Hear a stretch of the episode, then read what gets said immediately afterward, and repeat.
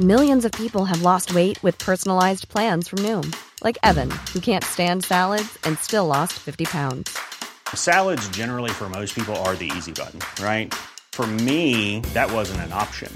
I never really was a salad guy. That's just not who I am. But Noom worked for me. Get your personalized plan today at Noom.com. Real Noom user compensated to provide their story. In four weeks, the typical Noom user can expect to lose one to two pounds per week. Individual results may vary. Podemos amenaza con perseguir políticamente a dos humoristas, Pablo Motos y Miguel Lago, como parte de su campaña electoral. Veámoslo. En las presentes elecciones autonómicas y municipales, Podemos se halla en una situación verdaderamente desesperada, dado que no pugna por obtener más o menos diputados, más o menos concejales, sino simplemente por sobrevivir. El objetivo ahora mismo de Podemos es no desaparecer por entero en muchas autonomías y en muchos ayuntamientos, pues no está ni siquiera claro que vaya a alcanzar el umbral mínimo de voto para obtener la mínima representación posible. Y claro, si existe una amenaza cierta de quedarte fuera de muchas o de la mayoría de las instituciones políticas de este país, existe una amenaza cierta a que el partido político termine desapareciendo. Si un partido político no manda en ningún sitio, ese partido político deja de ser un actor político relevante y por tanto su influencia se va diluyendo, especialmente si aparecen otros actores políticos como Sumar que te pueden desplazar del tablero. Por eso, ahora mismo, todos los esfuerzos de Podemos están concentrados en llamar la atención al electorado, en caldear el ambiente electoral para conseguir movilizar a sus votantes tradicionales que les voten y que eviten la desaparición de la mayoría de instituciones políticas de este país. De ahí, por ejemplo, el cartel electoral del candidato de Podemos al Ayuntamiento de Madrid, Roberto Sotomayor, insultando a los ciudadanos del distrito de Salamanca en Madrid llamándolos cayetanos y amenazándolos con olvidarse de ellos en caso de que Sotomayor llegue a ser alcalde en las siguientes elecciones municipales. Obviamente Sotomayor no va a ser alcalde de ninguna de las maneras imaginables y por tanto esa amenaza es una amenaza vacía, pero es una amenaza que se lanza contra un electorado especialmente hostil a Unidas Podemos para conseguir, para intentar movilizar al electorado tradicional de Unidas Podemos a ver si finalmente obtienen una mínima representación en el ayuntamiento. Y lo mismo cabe decir del reciente cartel electoral para la Asamblea de Madrid, para las elecciones autonómicas, colocando la cara del hermano de Díaz Ayuso a cuenta del caso de las mascarillas, a pesar de que la justicia ha dictaminado que no hubo corrupción en este caso. Se trata nuevamente de hiperventilar para llamar la atención, conseguir movilizar a tu electorado y evitar quedarte fuera de las instituciones. Y lo mismo cabe decir hace unos días de estas declaraciones de Irene Montero sobre la candidata de Podemos al Ayuntamiento de Valencia. Escuchémoslas. Queridas compañeras, especialmente querida Pilar, eres, eres la alcaldesa que necesita Valencia. Una mujer sorda, boyera, feminista, valiente, que no se va a poner de perfil. Cualquiera que escuche este vídeo con dos dedos de frente se preguntará si ser boyera o ser sorda son cualidades que acreditan a alguien para ser alcaldesa de Valencia si son méritos relevantes que hay que colocar sobre la mesa para animar al voto a esta mujer, a Pilar Lima, a la candidata de Podemos al Ayuntamiento de Valencia.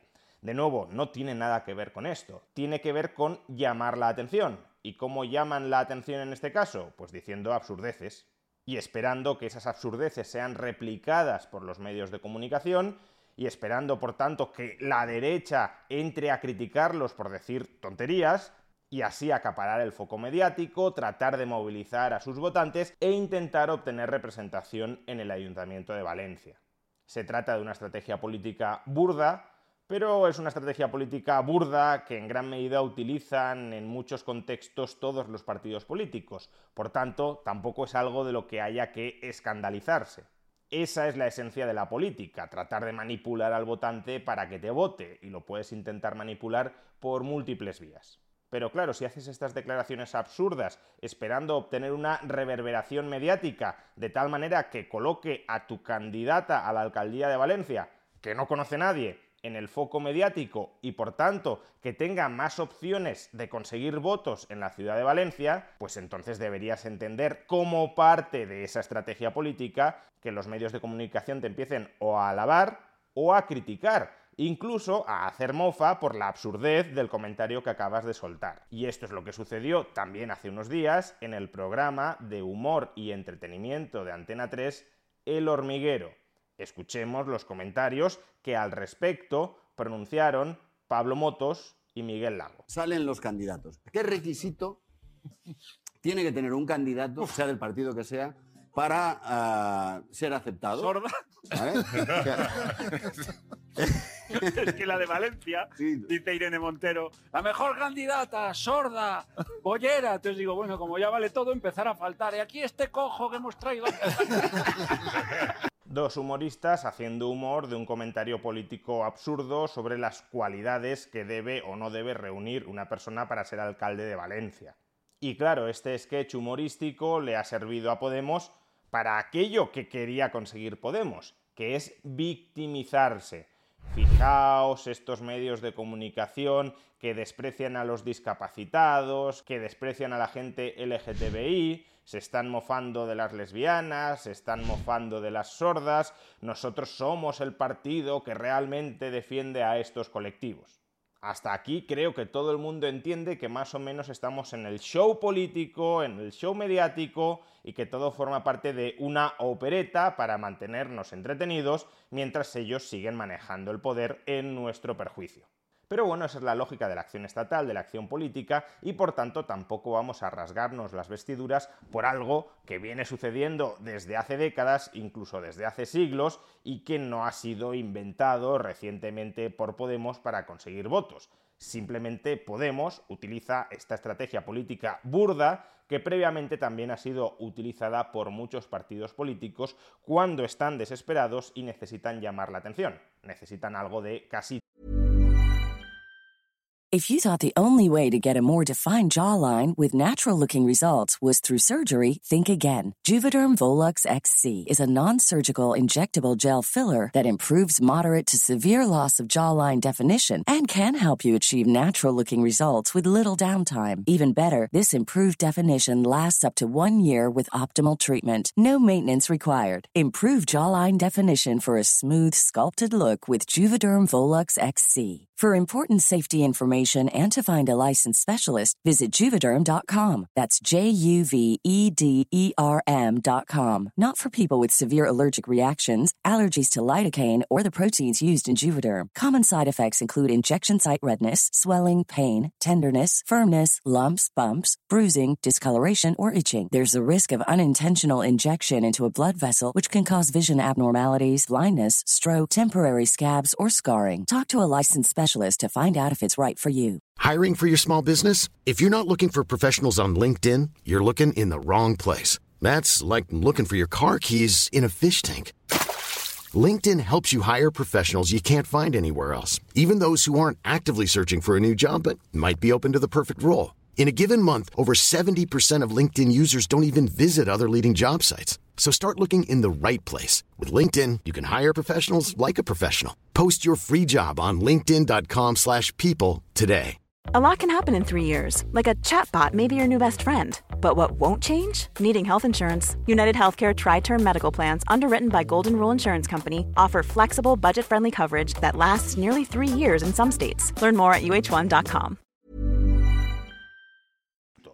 El hecho diferencial en este caso es otro. Y es la instrumentalización de las instituciones del Estado para perseguir a dos ciudadanos como parte de la campaña electoral de Podemos.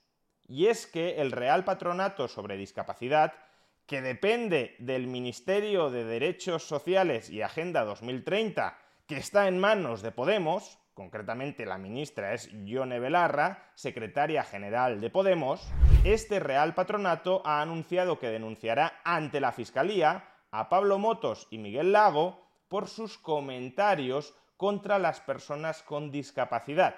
Es decir, que busca sancionar a Pablo Motos y Miguel Lago por mofarse del comentario absurdo de Irene Montero sobre las cualidades que reúne la candidata de Podemos a la alcaldía de Valencia para ser una buena alcaldesa de Valencia. No se trata solo, por tanto, de llamar la atención diciendo tonterías y esperando que los medios de comunicación amplifiquen esas tonterías y luego victimizarte por ver que los medios de comunicación o parte de ellos se están riendo de ti. No, se da un paso más allá se utiliza el ministerio que controlas dentro del gobierno para intentar censurar, sancionar, perseguir políticamente a esos dos ciudadanos con la esperanza de que la Fiscalía, que ya sabemos de quién depende... Es que eh, la Fiscalía de quién depende. ¿De quién depende? Sí, sí, del gobierno. Pues ya está. Con la esperanza de que la Fiscalía te termine dando la razón y este asunto acabe llegando a los tribunales. Y esto, claro, ya es un problema mucho más grave, porque ya no se trata de un toma y daca dialéctico, demagogo, humorístico, tergiversador. Se trata de la posibilidad de utilizar la coacción estatal contra dos ciudadanos por el hecho de haber empleado un humor que te gustará más o menos para afearte unos comentarios políticos absurdos que has hecho en campaña electoral tratando desesperadamente de llamar la atención. Se trata, por tanto, de subordinar la libertad de expresión en este país a tus intereses electorales y a tus intereses políticos. Y claro, si este país tuviera un verdadero Estado de Derecho funcional, no habría por qué temer demasiado. Si la ley no ampara que pueda sancionar a dos ciudadanos por haber hecho este tipo de comentarios en televisión, pues entonces estos ciudadanos podrían estar razonablemente tranquilos de que no se les va a terminar sancionando, por mucho que la instrumentalización de las instituciones políticas de un real patronato dependiente de un ministerio del gobierno de España fuera absolutamente condenable y criticable.